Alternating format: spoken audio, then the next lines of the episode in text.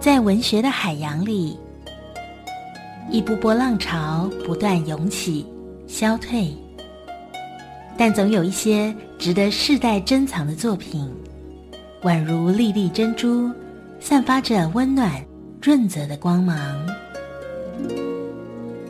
让我们一起聆听文学的浪涛声，为台湾文学朗读。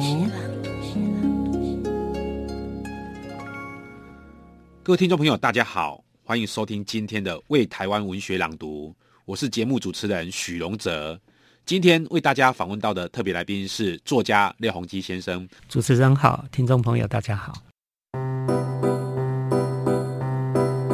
廖鸿基曾经讲过一个很有趣、很很可爱的小故事。他就说，写海洋文学并不难，你只要超越两个人，你就可以变成第一名了。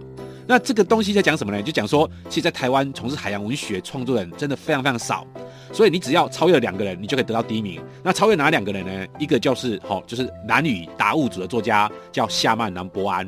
那因为你可以理解，就是达悟族，然后在南屿，所以他们的生活生命就跟大海在一起。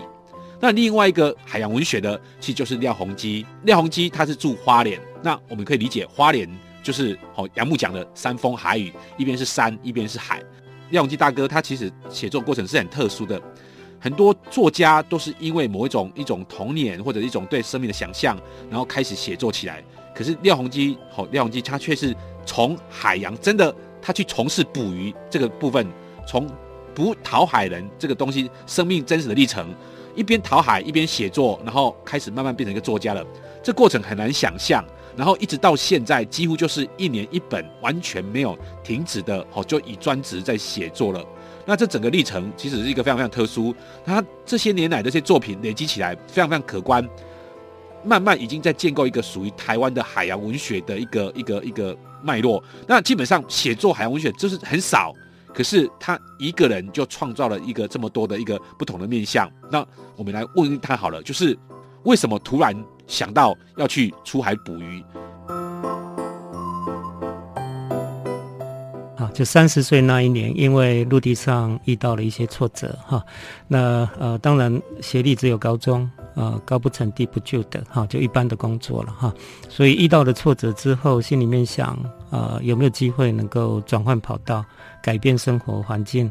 那过去一直接触海，啊、在海边流浪也好，或者是曾经跟一名朋友一起出海捕鱼，哈，知道那是一片新的领域，那是一片新的世界。因此，就决心放弃陆地的一切，就跑到海上去了。也并不是特别喜欢捕鱼，而是那还是个戒严的时期啊，所以成为沿海渔船的讨海人是个最方便的管道，就到海上去工作，成为讨海人是个比较方便的管道。就因为这样子，就成为一个渔夫了。因为不离开的话，我就需要一直在解释自己，哈，所以觉得离开是个不错的方式，也许是个逃避的心理吧。对。那没有想到是到了海上去，呃，那一片世界接纳了我，呃，那一片世界让我有重新开始的机会。那我再追问一下好了.就是说在你的作品里面有有确切的写到你逃避的那个那个那个东西是什么吗？呃，有人说，呃，写作者大概有两种方式啦，一个是从自己开始往外写，对，一个是从外面写进来。我想我应该算是第二种吧，就从生活里头去写，比较少写到自己的部分呢、啊。所有这目前出版的十九本书里头，写到比较自己的家人等等的这个部分，大概是《海天湖》城那一本而已，而只是少部分提到了哈。其实我很少很少提到。嗯，觉得海洋这么宽、这么广、这么深，写都写不完了，就比较没有机会回头来写到自己的呃家人啊、自己的感情啊等等。因为我刚才在跟跟那个鸿基大哥在聊天的时候，我们聊聊到少年小说。嗯，那少年小说有一种特质，就是从从在家，然后离家返家。嗯，一开始在家里，然后因为某些事情之后，他离开家里，然后最后那个外面的事件完成之后再返家。嗯，所以我很好奇，就是少年小说的某种开头，是因为在家里面遇到了一个什么样的状态，而那个状态逼使的你去往外走。嗯，但我看到你的资料里面，其实你在开始三十岁去出海的时候。其在之前做过水泥公司的采购员，嗯，那也到印尼养过虾，嗯，呃，其实，在花莲的水泥厂工作就已经对我来说，我觉得生命被关注了哈。因为每天阳光最亮丽的时候，我都被关在办公室里头，就一直常想说我我我能不能不要这样子被关注哈？一个生命为了呃为了。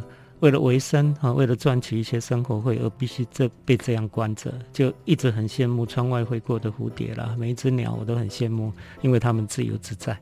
所以当呃我有一个朋友，他到印尼去投资养虾，问我要不要去帮他监工了哈，就在。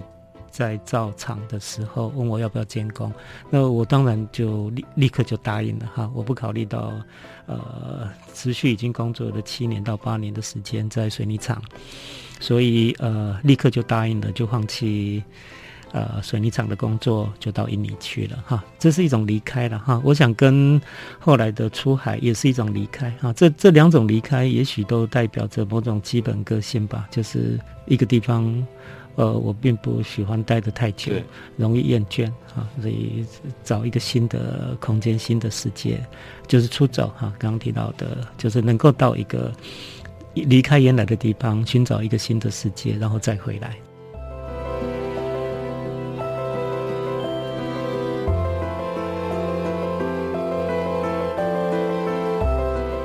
嗯，对。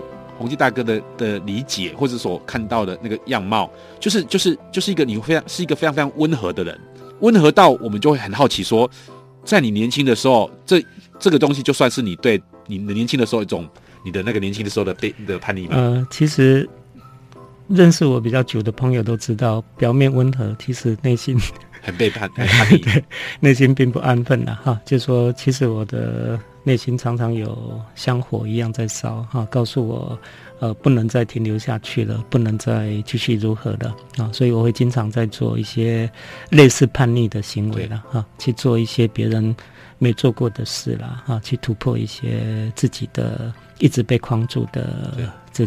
被局限住的这个框框了，好，就是像有点像是活得像一部公路电影一样，就是生命中就不断的在移动，嗯，可是这个移动不在公路上，而是在海上。哎，对，好，呃，在沿海渔船上工作了五年了，那接着就做鲸豚调查，还，有许参与许多海洋计划啊等等的，所以呃，刚开始大概是渔夫吧。那后来应该就是水手了。所以渔夫跟水手的差别是一个在近海，一个在远洋吗？呃，并并不哈，就是说，其实渔夫就是以捕鱼为职业了，那水手就是以航海为职业。哦，那航海就是说，他有除了捕鱼之外的其他的用是的意义，是的，就是让这艘船在风平浪静的时候如何快速的航行。哦，啊，在遇到状况的时候，如何让它浮在水面上？啊，了解，这是水手。哦，好，这个这个我觉得很有趣。嗯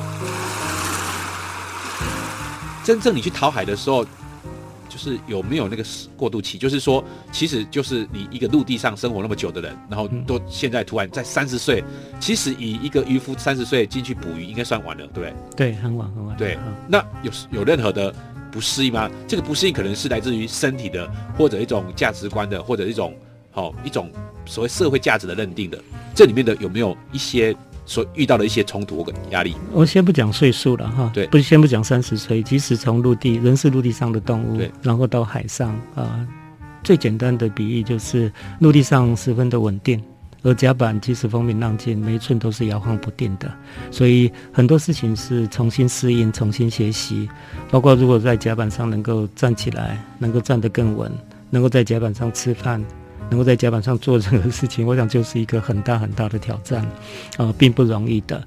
呃，每个人大概都有晕船的经验吧，啊，那大部分人也都会晕船。那我晕船晕得更厉害，我晕了大概半年的时间。所以这半年时间，如何让自己在这个世界里面重新站起来，就是一段蛮蛮辛苦的过程了。啊，半年非常非常长，非常长。对，我觉得在我印象中。我印象中就是我到那个绿岛这么近的地方，然后在绿岛上我就吐了两次，然后吐了两次，我的感觉就是那种感觉就是坐船晕船，真的是一种地狱的感觉。对，所以而且半年这么长的时间怎么度过的？对，有人形容晕船是生不如死了。对，那意意思就是生不如死的日子过了半年哈。那当然加上捕鱼是个重劳力的工作，他的出海作业时间常常是大家都在温暖被窝里头的半夜哈。那像这样的挑战，我想我能够忍受过来哈。如今回头看。现在叫我去的话，我大概无法适应啊。可是当时就是想要离开吧，或者心里面有个信念，就是海洋对我的邀约啦啊。就是过去在海边流浪的时候，就曾经听到海洋跟我说：“回来吧，回来，回来当一条鱼吧。”好像这样的邀约，虽然是浪漫的憧憬了，可是我听进去了。我知道海洋终有一天要给我看见它的金水宝藏，所以我一直在等待哈。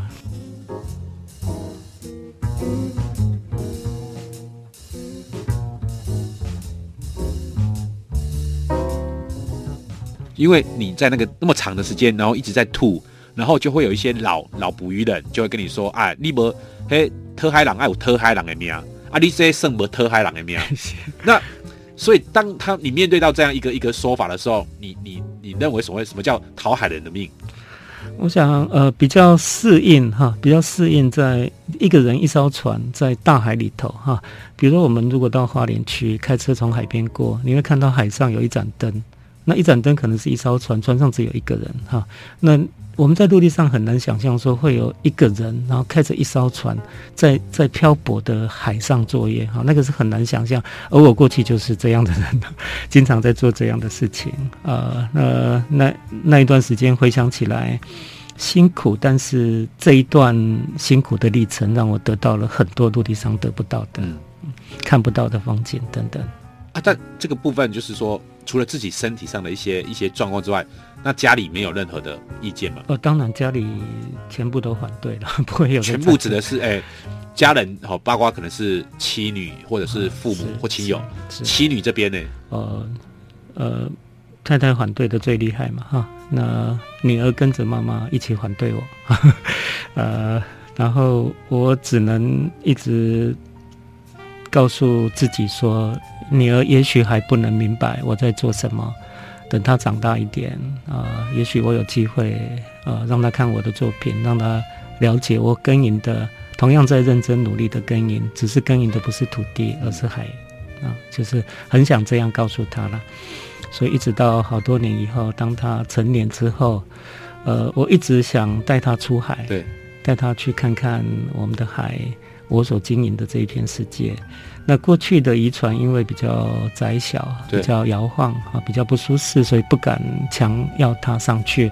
后来推出赏金活动之后，赏金船就舒适多了，就开始一次一次的邀它，可是它仍然都拒绝。他对我出海这件事情一直不肯谅解。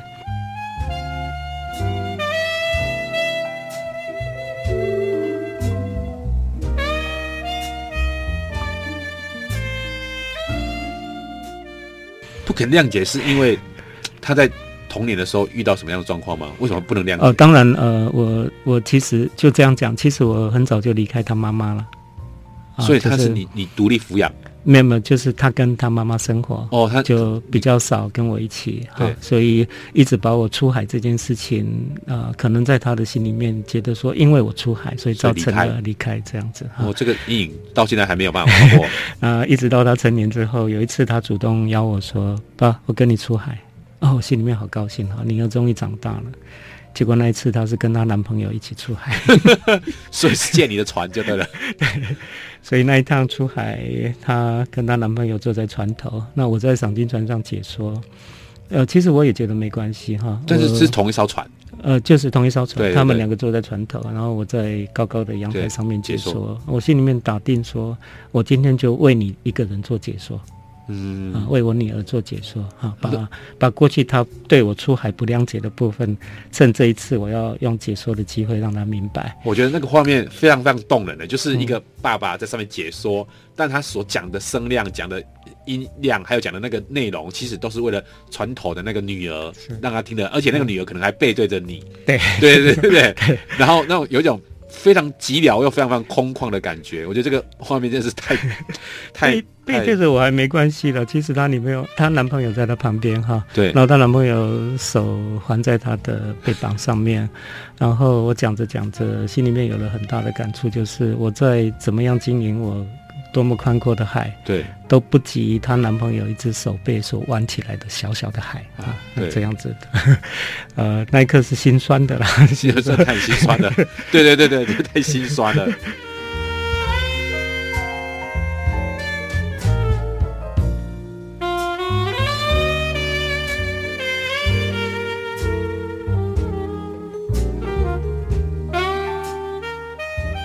他。一定也也感受到某些东西，而那个感受的东西就是说，他还没有到那个那么大的勇气去跟你做一个好好的和解。嗯，我觉得他这个年纪大概已经跨过了那个那个不能够理解的状态了。嗯嗯，只是说，其实跨过了、跟理解了、跟解决了，这还都是一个距离。是。那家人的部分呢？家人就是说，指的指的是父母亲之类的。我想，对啊，我想一个儿子到海上去，以以台湾的传统观点来说，一定都是反对的，他认为海洋是危险的。那干嘛要去做那种高危险度的工作呢？所以我的父亲跟我说：“真的喜欢海吗？我们买几艘船让你当船东、当船老板，你不必自己亲自下海去嘛？哈，等等的这些反对都有了。可是我一直在想说。”他们都是好意了啊！我想，可是再大的善意都没有办法代替我走这辈子了。我这辈子一定是自己的脚在走的哈。呃，我怎么走？我想我做出成绩吧。我做出好成绩就是最好的解释。先默默的承受吧，他们的反对我就默默承受，一直到第一本书出版的时候，就当做当做是个很好的解释。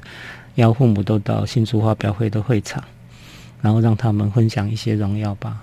所以他们那个时候已经是可以理解，可以呃理解的认同。那个时候还不认同了，就是第一次新书发表会，我的父亲，我的父亲还一直举手，就在新书发表会一直举手发言，然后站起来他就说：“廖先生，他称我廖先生，不是说我的儿子廖先生。你在海上逍遥的时候，有没有想过父母为你的担心？” 我的父亲，我的父亲这样子挑战了哈，可是可是我还是。这样回答我说，我我会做出更好的成绩来回报我的父母。这样，但嗯，但他在问这句话的时候，观众知道你你是他儿子吗？观众不知道，对，不知道。所以你们就是透着 他在观众，他假装成读者啦。对对对对。然后，那你也假装不认识他。对对对。我觉得这个哦，这个就是一个 很特殊的一个双重情境。所以我刚才说，其实这些情境就是很适合当做一个小说来写的，因为其实我们看到廖鸿基的作品里面，他对这些。这些海这些东西充满了各式各样的情感，但其实很少看到你你你跟之家人之间的那些那些东西可以。哦，当然当然，后来也他们有有一次，我父亲还对我说：“啊、那以后顾我考虑出海。”对，啊，就是说变成是鼓励的。对对对，你在海上你能够创造出的这个这个新的世界，创造出的一些成绩，是远远超过你过去在陆地上的，所以他认同了。而认同你应该要出海才能够有成绩。嗯，你竟然那么长时间不出海啊，就赶着我出海 啊！现在现在 已经完全反过来。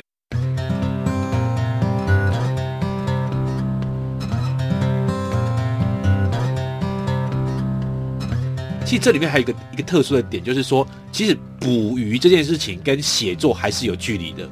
嗯，对。嗯，可是为什么捕鱼这件事情到最后会变成写作，而且？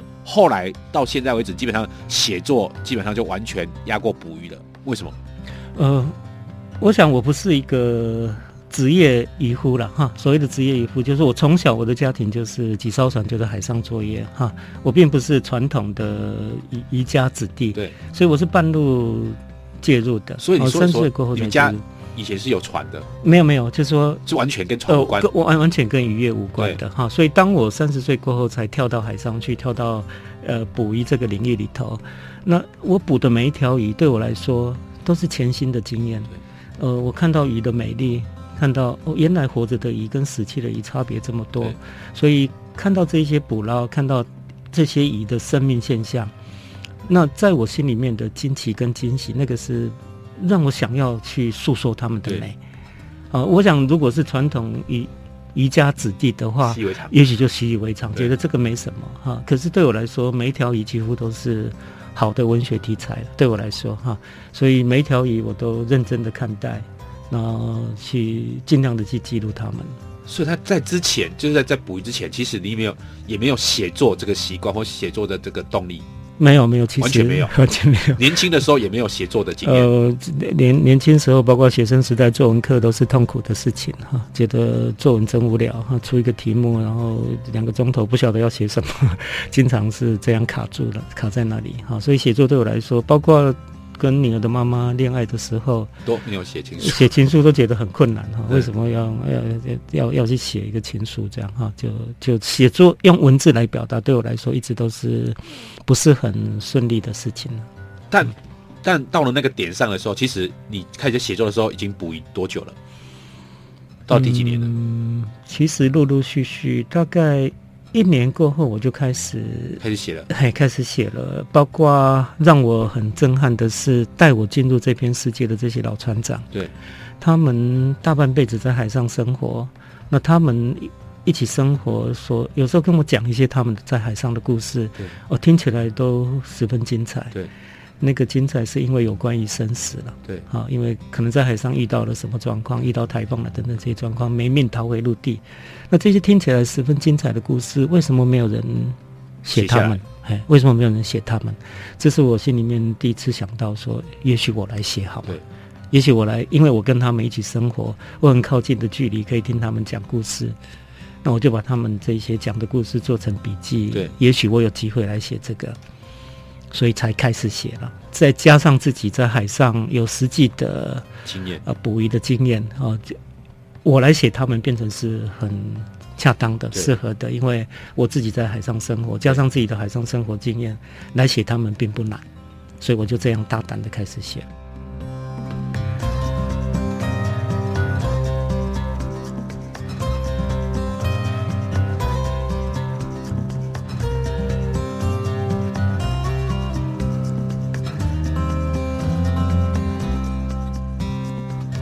我记得你写的第一篇作品，就是就是至少我们所看到的廖鸿基的作品，第一篇是叫《丁晚》，是不是？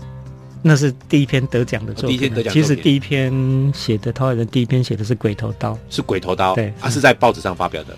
鬼头刀在报纸上发表过，那现在都用在高中版的课本、国文课本里头。啊，所以得奖是是之后在之后的事情了。哎，是那一篇之后的事情。其实鬼头刀也差一点得奖了。鬼头刀 那一篇作品，呃，参加文学奖，我大胆的把它投去参加文学奖。那个时候，时报文学奖吧，他只取一名叫首奖，没有没有第二名，没有第二名都没有。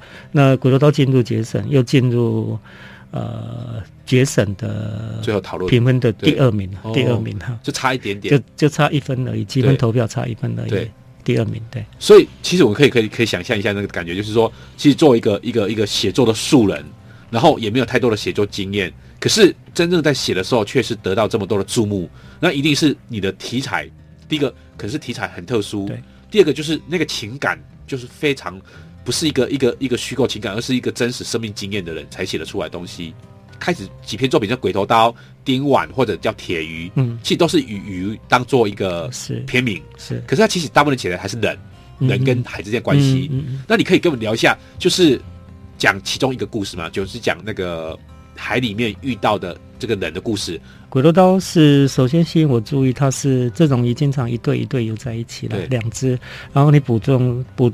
就是勾到其中一只的时候，通常是母鱼，而公鱼会陪伴它到最后一刻，啊，一直到它们的习习性就是两两在一起。对，经常两只一对一对恩恩爱的游在一起。所以当你勾住了母鱼之后，公鱼会陪伴到最后一刻，啊，那个让人动容的，就是你会舍不得把这条母鱼给拉上甲板。对，所以有这样的一个呃，这样的一个写这篇文章的一个主要的线索就出现了。然后加上。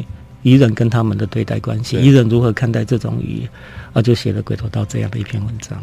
补上来的时候，因为我我记得你有那个描述，就是说那个公鱼那个看待母鱼的眼神，嗯、好像说我只能陪你到这里最后一段了。对，对对，然后就是最后公鱼陪母鱼到最后，对捕捉上来，我要把母鱼拉上甲板的那最后的一个关键，那个公鱼整个姿态包括眼神变得无比温柔了，从从来没有看过鱼是这么温柔的表情。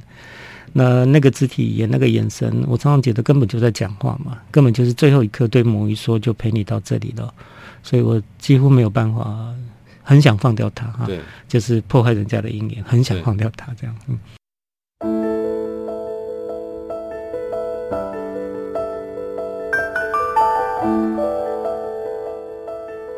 我觉得这就是人对动物的看法，就是说，其实我我觉得可能另外一个渔夫看到的时候，就会觉得太可惜了，没有两只一只两只一起抓到。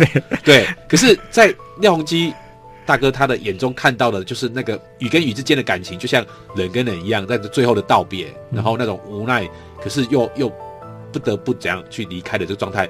所以，因为这样的感受，就是其实就是一种作家独特的心灵，才会变成那个一个一个美好的一个作品的想象。嗯对。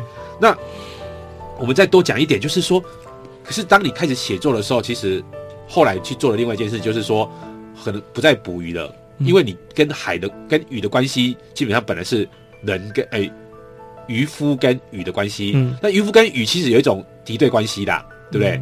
可是，在在慢慢跟海海相处的过程中，其实。你在在这里面转换的关系，变成一个作者，变成一个观察者。后来你成立了一个黑潮文化基金会。嗯，那黑潮这个部分可以跟我们聊一下吗？为什么要成立这个黑潮文化基金会？黑潮海洋文教基金会。呃，先讲用这个名称好了哈，因为黑潮是北半球流速最快的洋流，它影响台湾。啊、呃，几乎陆地上的一草一木都深受它的影响。它是北半球流速最快的，是地球上面的主要环流。这么大的天然力就靠在我们的身边，它把西太平洋大洋性的生态整个推靠近东部岸沿，对对台湾的影响是这么的密切。那我很幸运的就在黑潮里头捕鱼，在黑潮里头做鲸豚调查，那也觉得自己深受黑潮的影响，啊、自己。包括自己觉得自己生命的答案，也许不是在陆地上寻找，而是在黑潮里头寻找。呃，黑潮影响台湾这么深邃，这么深远，所以即使成立一个基金会，有关于海洋的基金会，我也想临摹黑潮的那种能量，哈，默默的影响了台湾。这样是在一九九六年捕鱼第五年之后，我就转而从事鲸豚观察。对，那会转到鲸豚观察，是因为。捕鱼那五年，在海上有许多精彩的鲸豚遭遇。对啊，那个回到陆地上跟人说，也没有人要相信。对，不知不知道我们的海里头有这么好的鲸豚资源。对，所以打算开始做鲸豚的资源调查。对，好，那一刻之后，一九九六年，呃，做了一年的调查之后，一九九七年就推动台湾第一艘赏金船，然后一九九八年成立基金会。对，它的顺序大概是这样子。了解啊。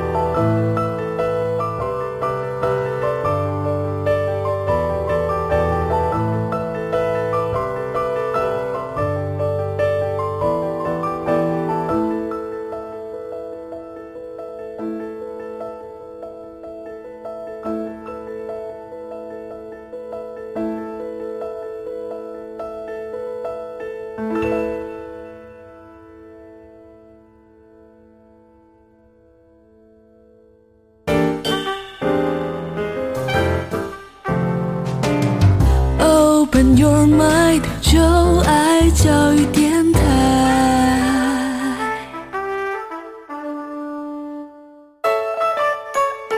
我是廖玉慧，欢迎收听《为台湾文学朗读》。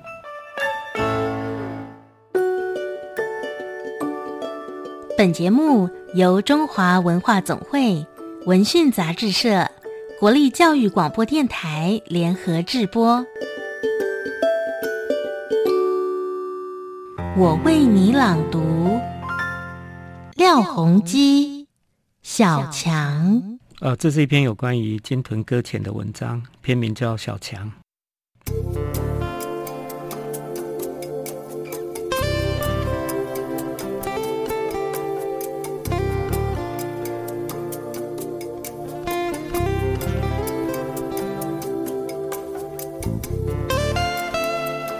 第一次见到你，不晓得为什么，心里头直接就喊你小强。尽管许多人以为小强指的是生命顽强的蟑螂，初见面就称你小强，不仅没有不敬之意，事实上是敬佩你的生命态度。就连池子上浮着一颗小橡皮球和一纸花彩的小塑胶签，照护人员以欣慰的口吻指着头顶悬浮在水面的你说：“好多了。”有时还会玩耍。水池子约五米长、三米宽、一米半深，强化玻璃纤维材质。池子内面悬漆成水蓝色，灯光下水质显得特别透明清澈。也许你会感到赤裸，这座救护池所模拟的海，水面失去了衣裳般被球的基本遮掩。悬浮期间，水面上下，你的形体形色。几乎让人看得清清楚楚，犹如病床上的处境。当命运已交在医护人员手上，同时交出的就无所谓隐私。你的尾鳍异常歪扭，尾柄部似乎被扭油条般的扭了半转，打了个折似的往下悬垂。听说，当你搁浅在海滨时，吃了些苦头，一方面是你自己挣扎所造成，一方面是。发现你搁浅的人，出于救援善意，用绳圈套住你的尾柄，并使足了劲想拖你下水。看来你的尾柄部脊椎应该是脱臼或扭断了，你的尾鳍已失去款摆推进的功能。经历这些波折以后，或许你能明白，善意或恶意，有时结果是一样的。好几次类似经验了。当我专注想着某事时，若有人忽然问我为什么搁浅，我总有几秒间恍惚，以为问的问题是人为什么要搁浅在人世，就像云为何搁浅在山头，岛为何搁浅于海，灯光为何搁浅在黑暗里，类似这类奇奇怪怪的搁浅问题，或多或少，我们都有些不喜欢自己，不喜欢自己的长相，不喜欢自己的生活方式。不喜欢自负和骄傲，不喜欢自己的龌龊和无能，尤其不喜欢错误判断后的懊恼。事实上，生活中有太多事不由得己，许多情境不能自主，如同大地只能俯首默默承受天顶活过的风雨。许多时候，常觉得自己的处境情同搁浅，没有人真正勇敢。即使我们心里愿意，肉体却往往软弱。当面对事故，若能以认命的态度承受，即便是逞能，也已经算是勇敢了。所以，为什么第一眼看到你，心里就喊你小强？一方面是知道你的故事，佩服你的勇敢；一方面是希望你继续勇敢下去。海水里的生物，都如同海面呼唤的船只。留在水面才有活路，为何偏偏就有自寻末路似的触岸搁浅事件？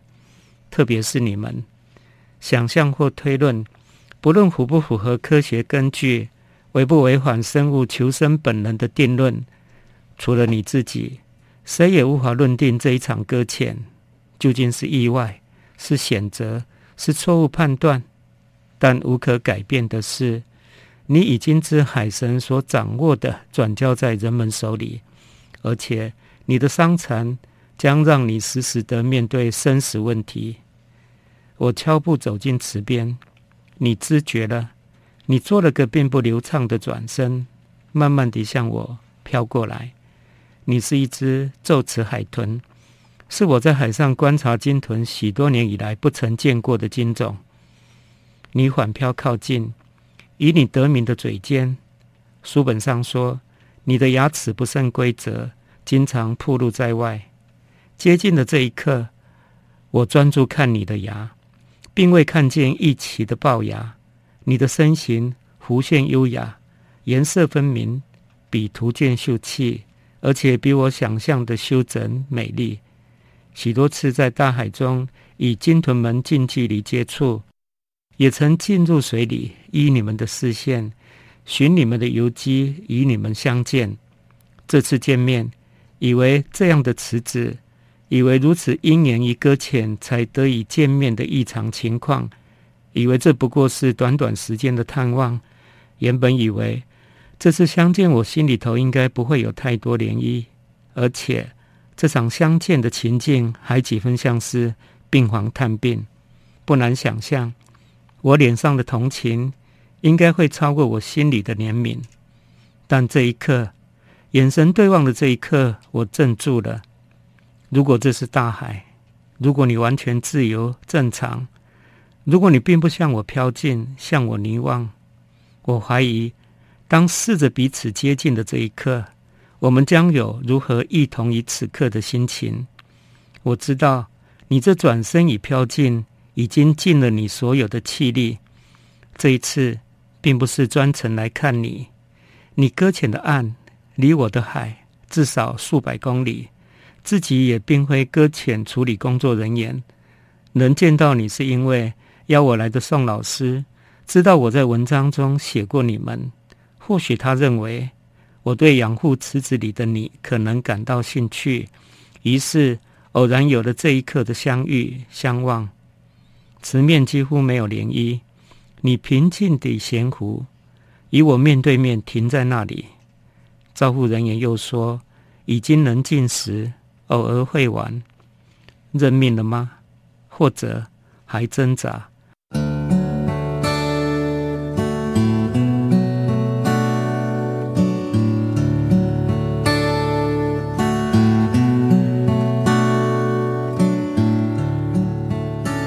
在养护池子边，用眼神问你。探病时，常安慰病人说：“快好起来，要回家了。”我的意思是，我们即使养护、照护而确定挽回了你，然后你回得去吗？也许这是不能免的生命历程，一次又一次的挫折，挣扎再挣扎，我们都已经伤痕累累，曾经渡过的桥早已燃成灰烬。我们都无法再回去了，所以搁浅，所以一同搁浅在这个世代里。那夜回到宿舍，脑子里始终盘桓着“活下去”和“价值”这两个词的对位关系。既然回不去是事实，而活着是我就失去了价值。价值不管是被赋予的或自以为的，一般以为活着就是最好的理由。即便只是剩余价值，若是挣扎求生便有了意义，也才能豁然于搁浅的事实和所面对的现实。你的状况稳定，私下判断应该已经争过死亡的难关，存活下来。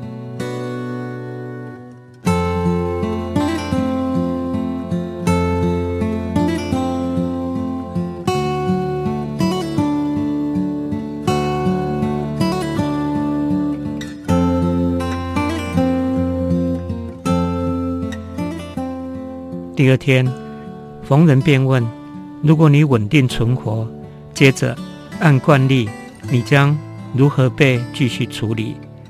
若生命状况持续稳定的话，观察一段时间后，会找个时机野放。”我还追问了尾期治愈的可能，机会不大，相当肯定的语调。心里明白，对你而言，这已经不再是回不回得去形而上的问题。而是关系到你再次面对现实大海，究竟有多少生存机会？海神既温柔且暴力，十分现实，常常沉默。你那固样的尾鳍，并不健全的身躯，残忍而现实的说法，你的食物，随便一条小鱼，恐怕都游得比你快。大海并不会因为你的伤残而特别照顾你，海神必然沉默，除非神机。若野放那一天到来，好几个角度可以讨论这件事，但几乎确定的是，放生几乎等同于是放死。当然，这座海岛对待你们从屠杀一路演变到如今的救援照护，已经难能可贵。我们又如何奢求？回想昨晚，你在池子里望着我，那似乎一言而止的眼神。是否你已经了然于这一切？多么矛盾！若所有的救援努力，包括你自己的挣扎求生，若为的都是受死，当一个生命遭逢意外，当所有活下去的理由都是为了趋近于死亡，我们将如何说服自己？尽管如此，我还是想在生之价值上打转。或许。我们可以一起努力，为你不幸搁浅的这座海岛留下一些什么价值？我想，只要你愿意留在这相对窄隘的环境里，只要你有心继续活着，只要你并不嫌弃接受人们的喂食，或许，或许我们可以透过各种努力，寻求你存活且存在的价值。忽然想到，若能将你搁浅挣扎。及救护的过程铺成为故事，再试试将这故事做些宣传。也许，也许我们可以吸引一些关心你的人们前来探望。我看见一线生机，也看见可能的价值。当然，伤残已让你失去机会成为可爱的、亮丽的海洋动物明星。但是，从最明亮的一直到最黑暗的，全都是生命本质。如果你愿意，请你以这场遭遇及身体告诉大家，美丽容貌以外的各种美丽价值。若能如此，你所有的挣扎与这场搁浅所有的救援努力，将为这个让你不幸的案，成就一场莫大的生命隐喻跟启示。你愿意吗？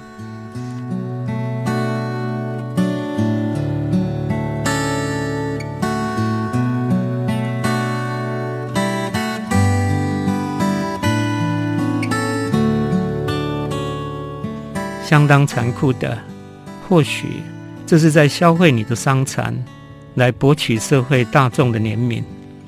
但无奈的，这可能是你活着且留下来，不必被放死，仅剩的最后理由和机会。我正在写你的故事，但是谁会料到，此刻我所写的却是对你的悼念。那晚。你的转身和漂移，一场转瞬间的眼神交换，池子边一共才几分钟相处，如今回想起来，才领悟到，为何那晚当你看着我的时候，我会如此镇住。原来那一刻你所要表达的，已经包含了诀别的深沉。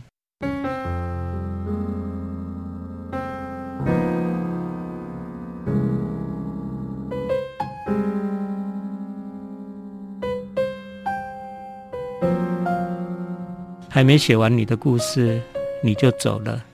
宋老师电话里告诉我，好好的，没意境的就走了。大家都愿意试着把你留下来，没想到是你拒绝了。也许是你不喜欢麻烦大家，也许你这么做是为了解决困扰。也许无论善意与否，当消费你的意念在我心里升起的那一个刹那。对你已经是种亵渎，忘了你来自远方，来自一个不可局限、不可驯化、不可亵渎的国度。我们一起搁浅，然后你转身走了。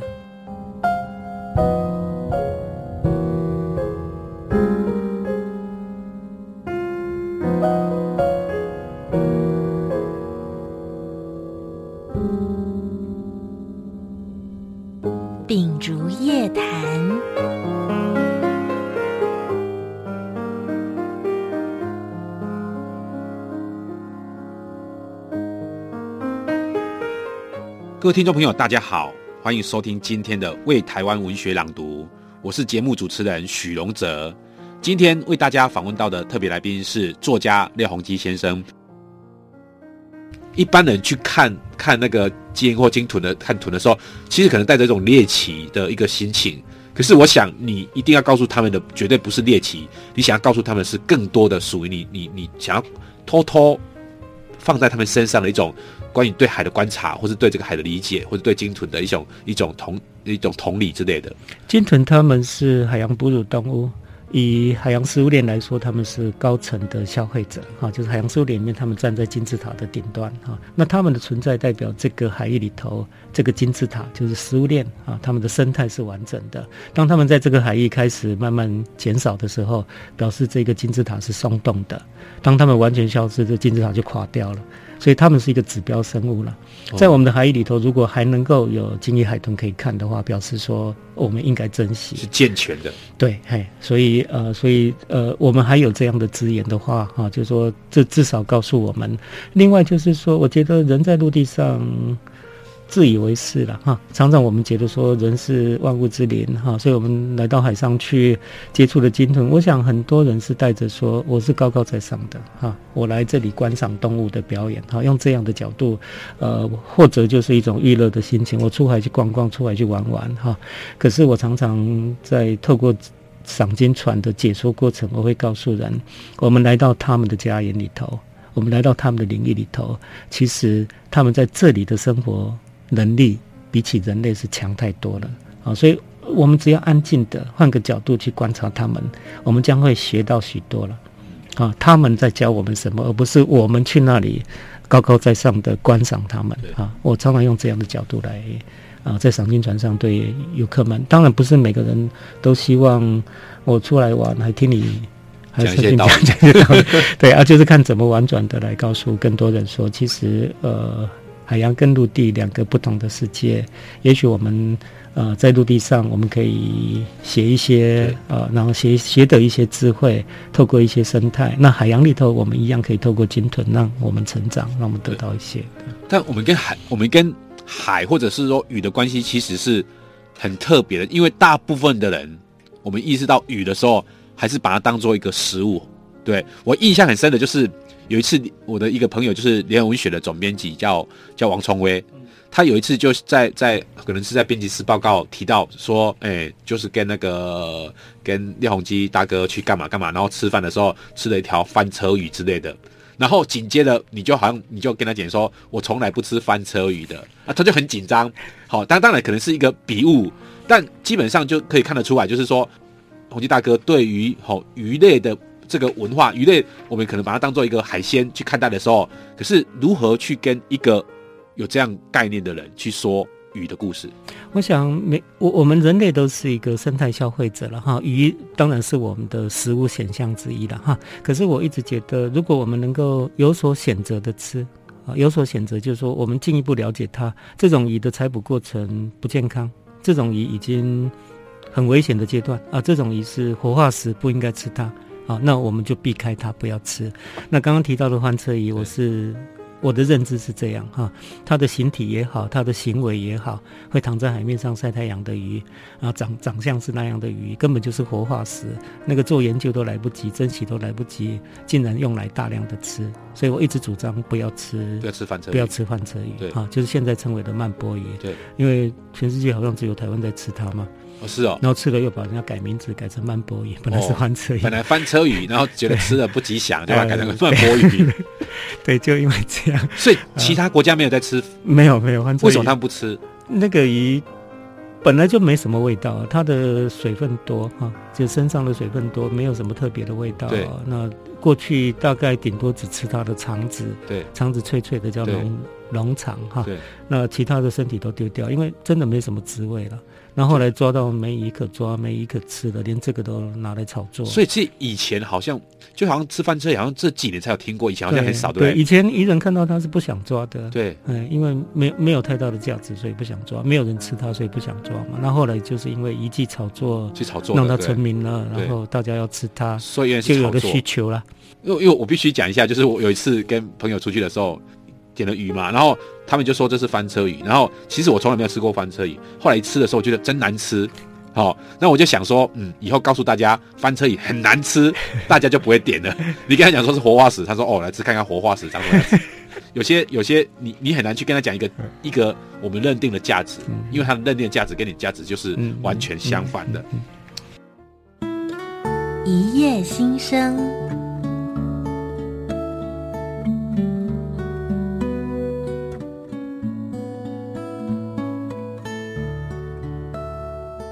记得就是在两年前，就是洪基大哥有出了一本书，叫《哦滑向大海找到自己》。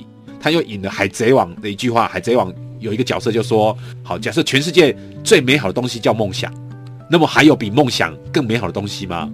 然后那个主角就自己说：“比梦想更美好的东西就是一群人一起去完成一个梦想。”因为这个书里面，这个一群大大学生去做独木舟去环岛这件事情。基本上绝对不会只是热血，因为这里面必然很多的复杂的关系跟凶险。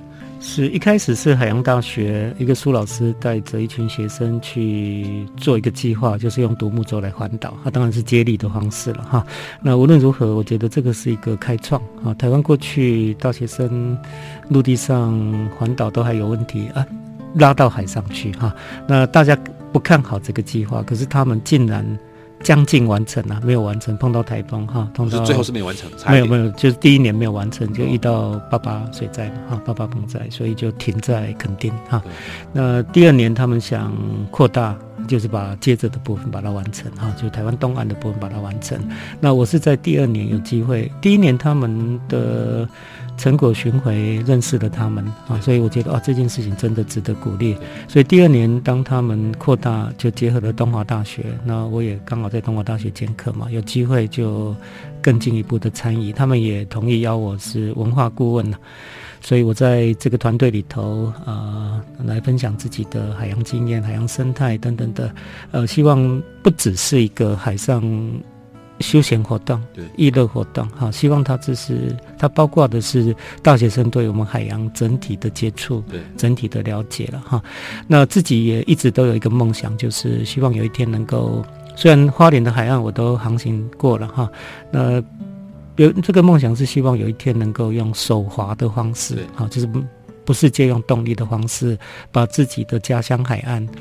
都把它划过一遍了哈，一百四十多公里都把它划过一遍，所以这也许是个机会，所以我也自己积极的练习自己的体能呐，啊，呃，包括划独木舟的技术啦，哈，那就参与了这一段，啊，我划过花莲的海岸这一段。那有一些危险的是危险的状态吗？因为坐船跟划船基本上还是一个很差异很大的。当然，划独木舟是用人为的力量要去抵抗天然力的，啊，所谓的天然力。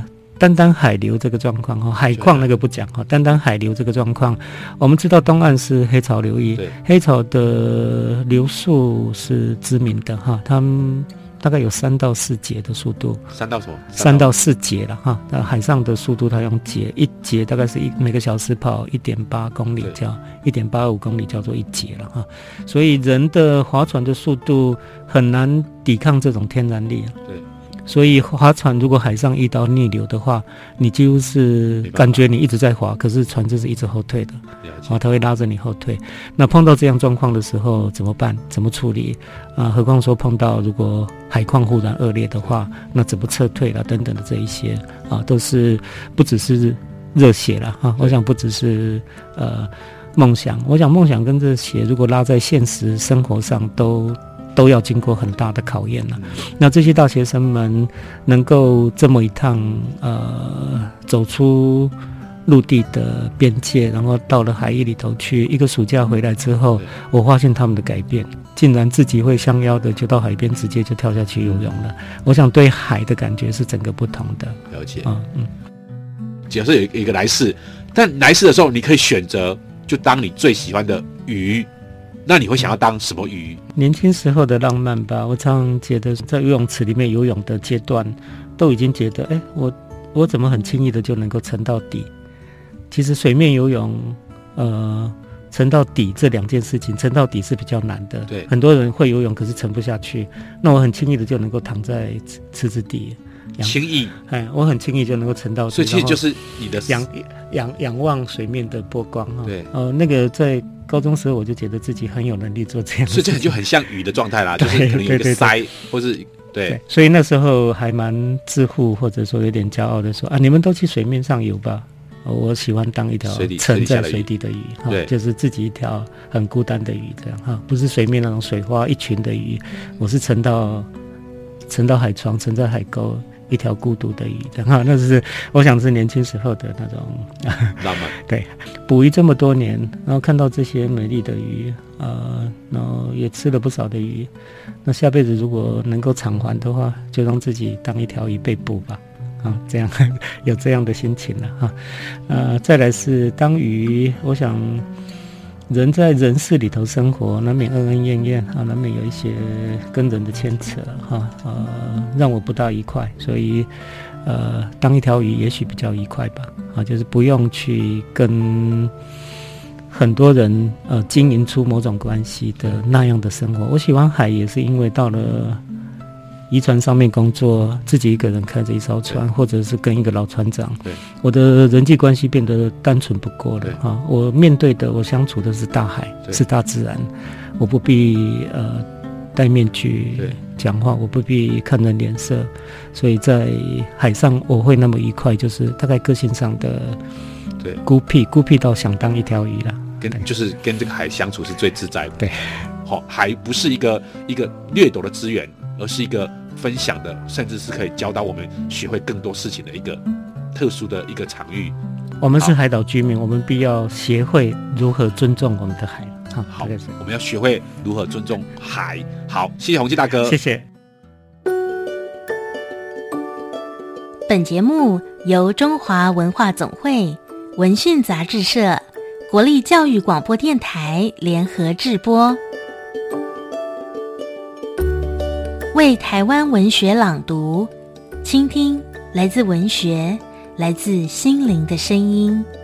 谢谢您的收听。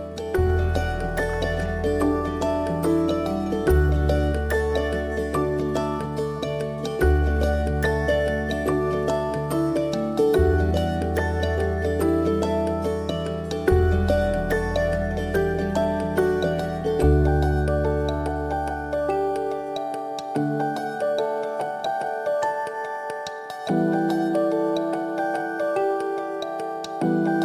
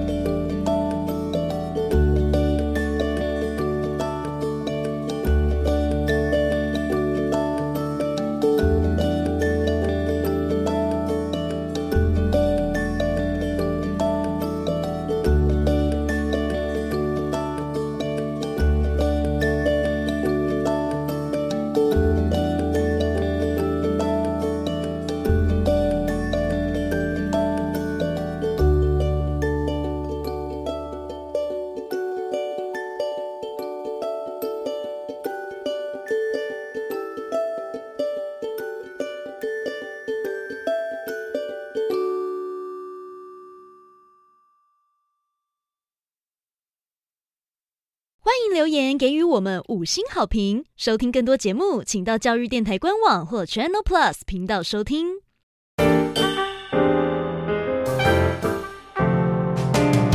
Open your mind，就爱教育电